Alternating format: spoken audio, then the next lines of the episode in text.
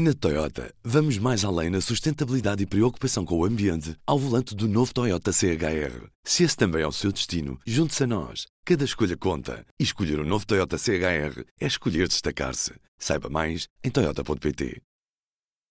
P24, edição da tarde de quinta-feira, 8 de fevereiro. Apresentamos a nova gama de veículos híbridos plug-in. Uma tecnologia que veio para mudar o futuro. BMW iPerformance.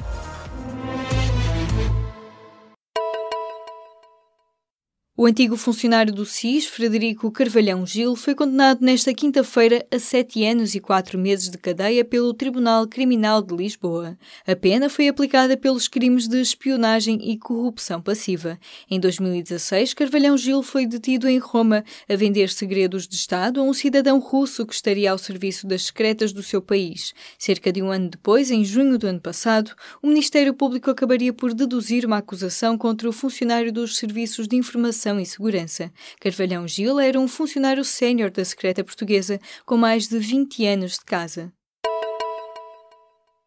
Quase 200 profissionais de saúde assinaram uma carta contra a legalização da morte assistida. A missiva foi entregue nesta quinta-feira pelo movimento Stop Eutanásia aos deputados na Assembleia da República. Os 190 profissionais de saúde dizem que se trata de uma violação da ética médica e defendem que se deve lutar por conferir todos os meios necessários para se cuidar e tratar dos doentes.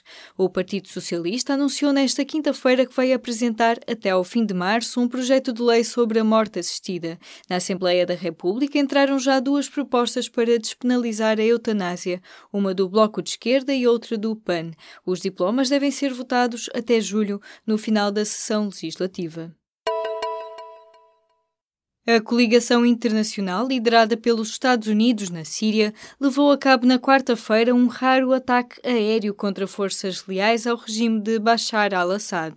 De acordo com fontes oficiais do exército norte-americano, citadas pela BBC, pelo menos 100 combatentes pró-Assad morreram neste ataque na província síria de Deir al-Zor.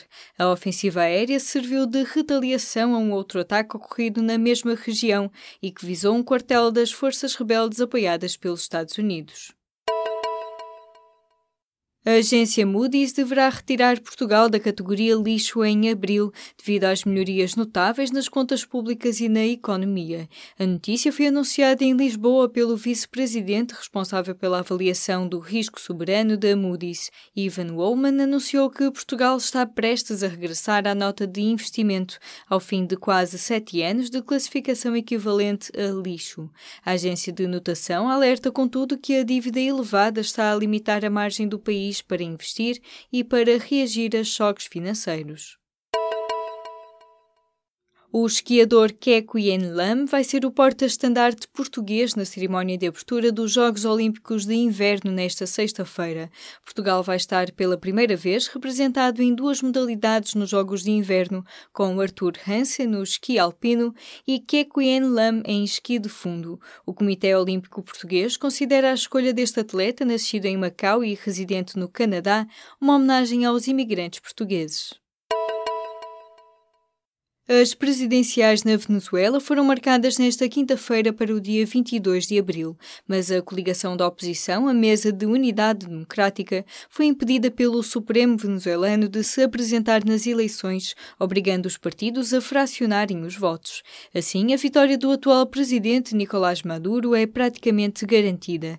Nas últimas eleições, Maduro venceu por pouco o candidato da coligação da oposição.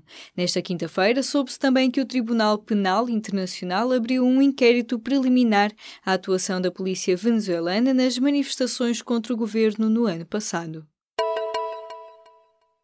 A procuradora Cândida Almeida está a ser ouvida nesta quinta-feira em tribunal na qualidade de testemunha no julgamento da chamada Operação FIS.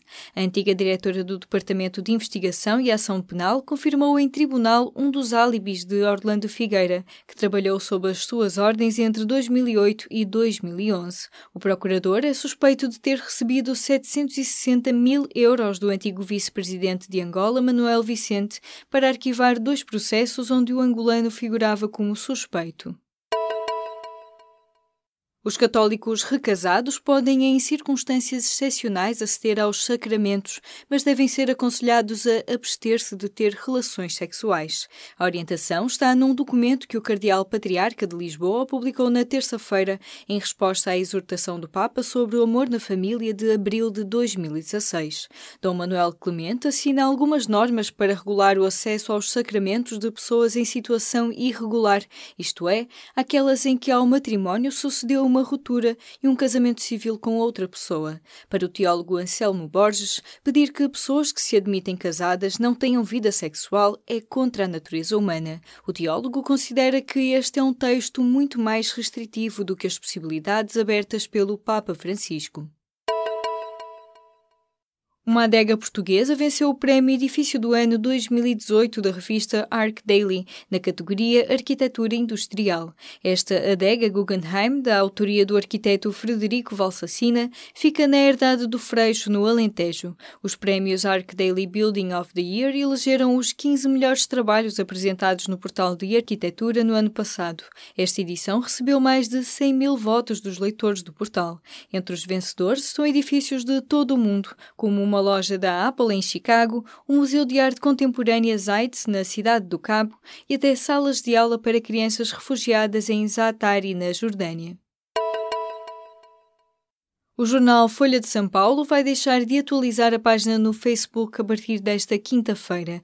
A decisão é uma resposta à alteração do algoritmo da rede social. Em janeiro, o Facebook passou a dar prioridade a publicações feitas pelos amigos e pôs em segundo plano os conteúdos das páginas da comunicação social. A Folha avança que o volume total de interações obtidas pelos 10 maiores jornais brasileiros caiu 32% no primeiro mês do ano, por comparação ao ano passado. A decisão decisão do jornal brasileiro não é única. Um canal dinamarquês também interrompeu as publicações no Facebook, mas a experiência só durou duas semanas. Na Toyota, vamos mais além na sustentabilidade e preocupação com o ambiente ao volante do novo Toyota CHR. Se esse também é o seu destino, junte-se a nós. Cada escolha conta. E escolher o um novo Toyota CHR é escolher destacar-se. Saiba mais em Toyota.pt.